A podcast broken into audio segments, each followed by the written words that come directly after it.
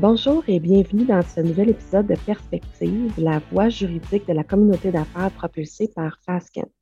Je suis Catherine Grenier, associée en litige et protection des renseignements confidentiels, vie privée et cybersécurité au Bureau de Québec.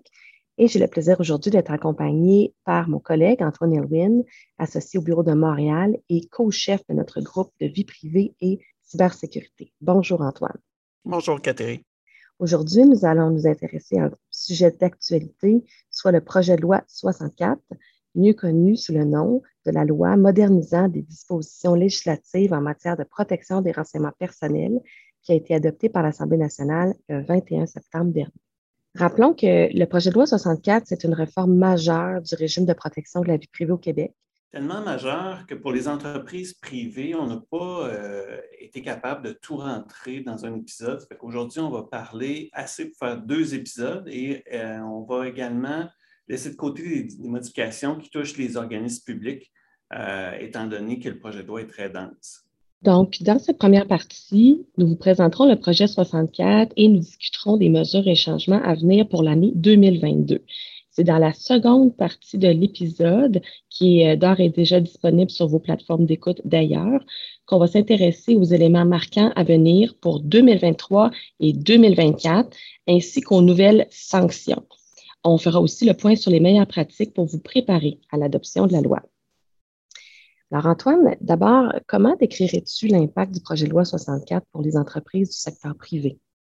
À terme, ce qu'on vient faire, c'est qu'on vient renforcer les droits des personnes concernées. Euh, on demande aux entreprises de renforcer leurs pratiques en matière de consentement, c'est-à-dire une meilleure compréhension des personnes lorsqu'on va faire la cueillette des renseignements personnels, puis mieux les éclairer sur les conséquences de leur choix quand ils fournissent des renseignements. Qu'est-ce qu'on va faire avec les renseignements? Comment on va les communiquer?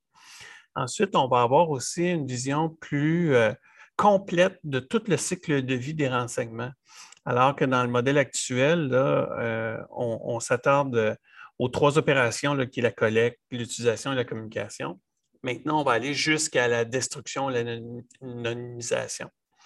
Ensuite, euh, on encadre l'utilisation des technologies. Bref, on, amène la loi sur le secteur privé en 2020 euh, en, prenant en considération les technologies et les impacts sur la protection des renseignements personnels et de la vie privée.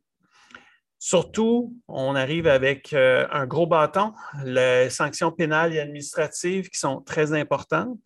Et euh, au-delà de ça, on va aussi aborder des questions de gouvernance qui typiquement étaient des enjeux qu'on réservait pour les organismes publics. Mais les entreprises privées maintenant vont avoir des, obligations qui sont plus que d'avoir une politique, euh, une simple politique. On y va un peu plus dans le détail.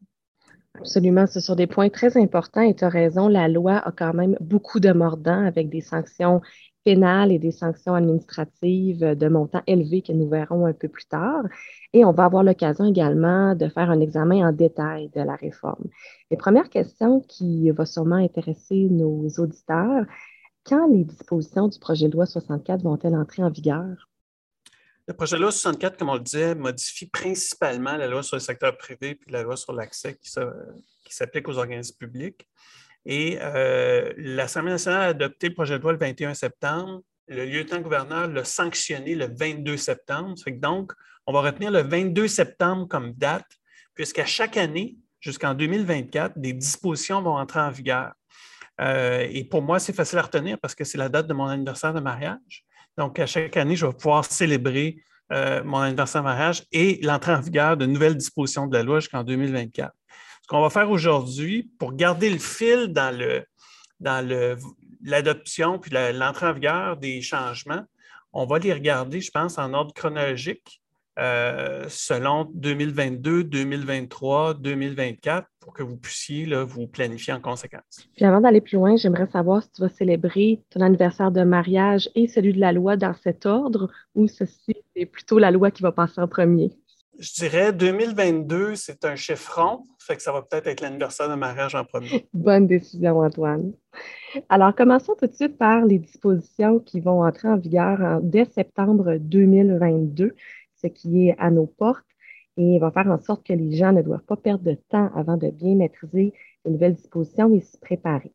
La première disposition dont on vous parle ce matin, euh, c'est tous les paramètres et le nouvel encadrement qui touche la notification des incidents de confidentialité. Alors, on sait que le Québec et la Colombie-Britannique étaient les deux seules juridictions au Canada à ne pas euh, avoir mis en vigueur un régime de notification obligatoire des incidents de confidentialité. C'est chose faite maintenant et on a emprunté aux mêmes critères et paramètres euh, à quelques différences près de nos voisins des autres provinces. Alors, concernant les incidents de confidentialité, ça vise quoi? Ça vise l'accès non autorisé à un renseignement personnel, l'utilisation non autorisée à un renseignement personnel, la communication non autorisée, ainsi que la perte d'un renseignement personnel ou toute autre atteinte à la protection d'un tel renseignement. Définition assez large. Lorsqu'une entreprise subit un incident de confidentialité, elle devra le rapporter à la commission d'accès à l'information et notifier cet incident aux personnes impactées. Et ça, ça se fait à certaines conditions. Et la condition majeure que nous allons évaluer, c'est si l'incident présente un risque qu'un préjudice sérieux soit causé. Et il va y avoir différents critères posés par la loi pour l'évaluation de euh, ce préjudice, notamment la sensibilité des renseignements concernés, les conséquences appréhendées de l'utilisation du renseignement et la probabilité que les renseignements qui ont été euh, soutirés ou accédés illégalement soient utilisés à des fins préjudiciables. Un registre des incidents devra être maintenu par l'entreprise et il est bon de noter que la Commission d'accès à l'information va se voir accorder des pouvoirs pour forcer l'application de toute mesure visant à protéger les droits des personnes concernées lorsque l'incident va lui être notifié. Et je termine en disant que la non-notification ou la notification euh, défaillante d'un incident de sécurité aux individus ou à la commission d'accès constituera une infraction euh, au sens des sanctions administratives et pénales. Je me demandais qu'Atterri, euh, cette disposition-là rentre juste en dans à peu près 11 mois d'aujourd'hui. Est-ce que ça veut dire que d'ici ce temps-là, on ne se pose pas la question? Si on notifie des incidents de sécurité à la commission d'accès aux individus concernés? Euh, je te dirais, Antoine, que dans la pratique usuelle, puis on a une équipe euh, ici, comme tu sais, qui gère beaucoup de ces incidents, la notification aux autorités ou aux individus est quand même déjà une bonne pratique et c'est déjà une question que nous nous posons, euh, notamment lorsque nous gérons des incidents de sécurité qui touchent plus d'une province. Évidemment, la notification à la commission d'accès est peut-être moins paramétrée ou encadrée qu'elle ne le sera dans un an, mais la notification aux individus est déjà une pratique de mitigation du préjudice qui est usuelle et euh, déjà appliquée. Ensuite, euh, dans la nouvelle mouture de la loi sur la protection des renseignements personnels dans le secteur privé, euh, entrera en vigueur dans un an l'obligation pour l'entreprise de nommer, de désigner un responsable de la protection des renseignements personnels. Il est bon de noter que l'entreprise devra publier sur son site Internet le titre et les coordonnées du responsable. Le rôle du responsable sera bien sûr d'assurer le respect et la mise en œuvre de la présente loi. Il aura aussi des rôles à jouer dans ce qu'on verra plus tard, l'évaluation des facteurs relatifs à la vie privée. Et il est bon également de souligner que la fonction peut euh, être exercée euh, par toute personne, incluant une personne de l'externe qui pourrait être désignée par l'entreprise. À défaut, euh, ce sera la personne ayant la plus haute autorité de l'entreprise, soit le président ou la présidente, qui assumera cette fonction. Finalement, je te parle, Antoine, d'une exception euh, qui entrera également en vigueur dans un an et qui est attendue depuis longtemps euh, par la communauté d'affaires, puisque le Québec était la seule province qui ne disposait pas d'un régime permettant la communication des renseignements personnels sans le consentement des personnes concernées dans le cadre de la conclusion de transactions commerciales. Donc, c'était en bon français un trou dans, le gruyère qui a été comblé par le nouvel article 18.4 de la loi. Donc, euh, en, résumé, lorsque la communication de renseignements personnels sera nécessaire au fin de la conclusion d'une transaction commerciale, terme qui est défini assez largement, euh, si une entreprise est, partie à cette transaction, elle pourra communiquer sans le consentement des personnes concernées des renseignements personnels à l'autre partie à la transaction. Alors évidemment, la communication de tels renseignements peut être euh, requise dans le cadre de tout financement, une acquisition, une fusion pour établir notamment le prix de vente et certains paramètres des négociations. Cependant, ça, pourra, ça devra se faire uniquement si certaines conditions sont respectées, limiter les fins, ne pas communiquer le renseignement, à moins d'y être autorisé par la loi, prendre des mesures de sécurité nécessaires à la protection euh, durant la, détention par l'autre partie des informations et la destruction des informations si la transaction commerciale échoue. Si la, transaction commerciale est conclue, cependant, euh, notons que l'autre partie qui souhaite continuer d'utiliser le renseignement devra euh, le faire uniquement que conformément à la loi et devra donner avis aux personnes concernées dans un délai raisonnable après la conclusion de la transaction du fait qu'elle détient maintenant les renseignements personnels en raison de la transaction. Alors, ça, normalement, notamment, ça peut euh, se voir dans le cas de certaines ventes d'actifs. Euh, c'est une situation où une, un nouvel acquéreur ou une nouvelle personne sera détenteur des renseignements personnels. J'espère qu'on peut prendre un peu de fierté sur cette modification-là parce que ça fait plus d'une dizaine d'années que le groupe, on, demande à ce que cette modification-là soit intégrée. Puis quand on est allé en commission parlementaire au mois de septembre 2020, on a demandé également à ce que le texte initial soit élargi parce que la définition de transaction commerciale était trop euh, limitative.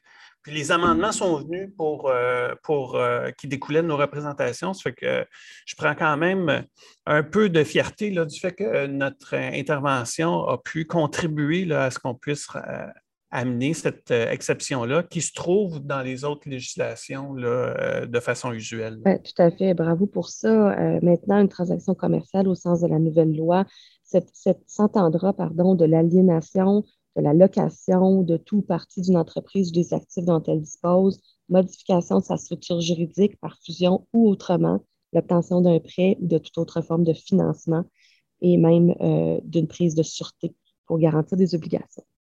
Tu vas maintenant nous parler, Antoine, euh, d'autres dispositions qui entreront en vigueur dans un an, en septembre 2022.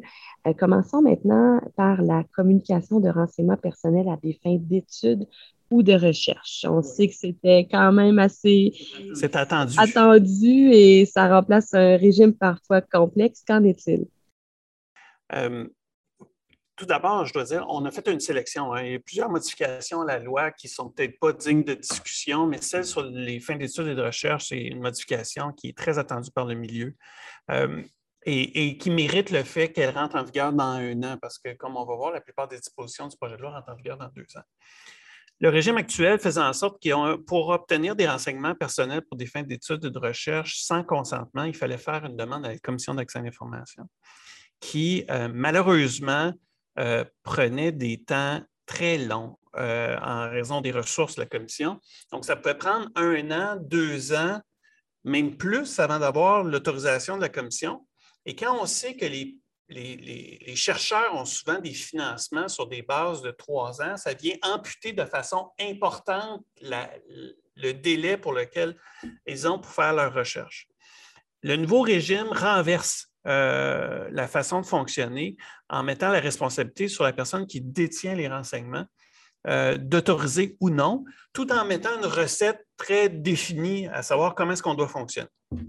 Donc, premièrement, la personne qui, euh, qui a les renseignements personnels doit faire une évaluation des facteurs à vie privée. Tu vas nous en parler tantôt, mais juste vous dire les cinq critères qu'elle doit évaluer.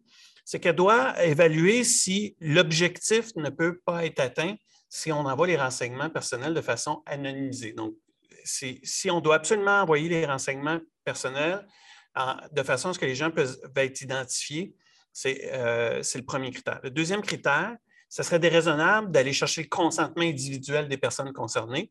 Quand on parle de grands groupes, euh, visiblement, on n'a pas les ressources pour aller chercher ces consentements-là. Ensuite, une question d'intérêt public.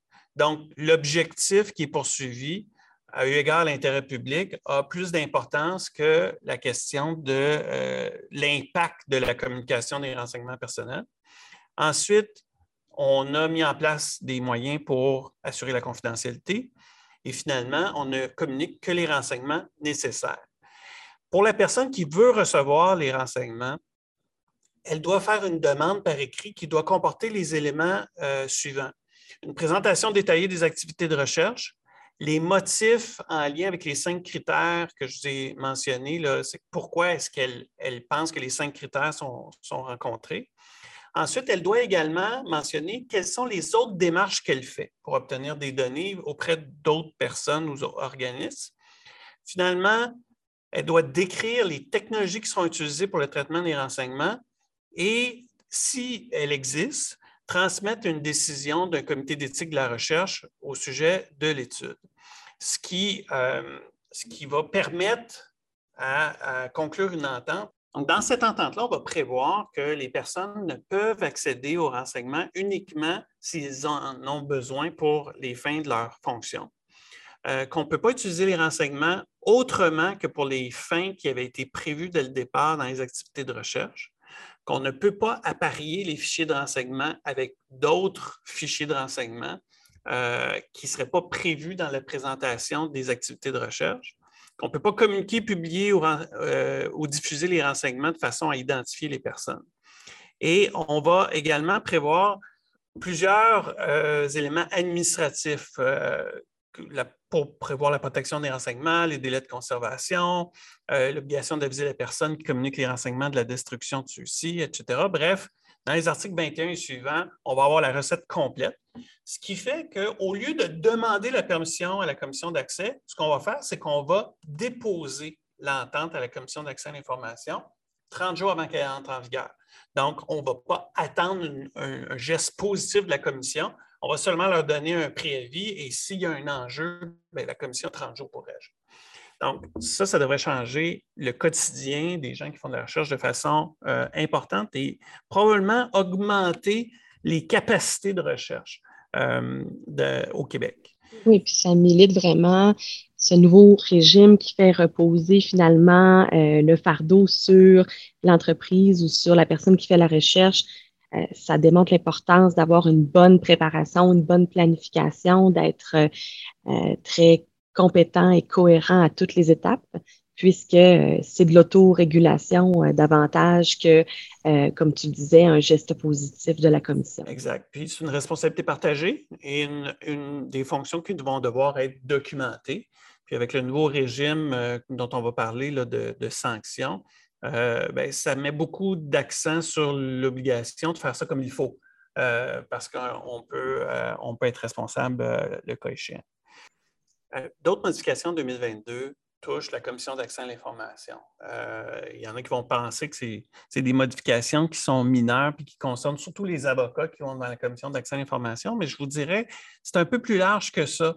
Euh, il, y a, une réflexion euh, au sujet de comment la commission va euh, encadrer les, litiges qu'elle entend, les, demandes d'examen de mise d'entente quand une personne demande l'accès à des renseignements personnels. On avait depuis quelques années des préoccupations, notamment par rapport aux plaideurs vexatoires, les plaideurs quérulents, qui utilisaient la commission d'accès à l'information, étant donné son caractère gratuit puis facile, euh, peut-être de façon inappropriée.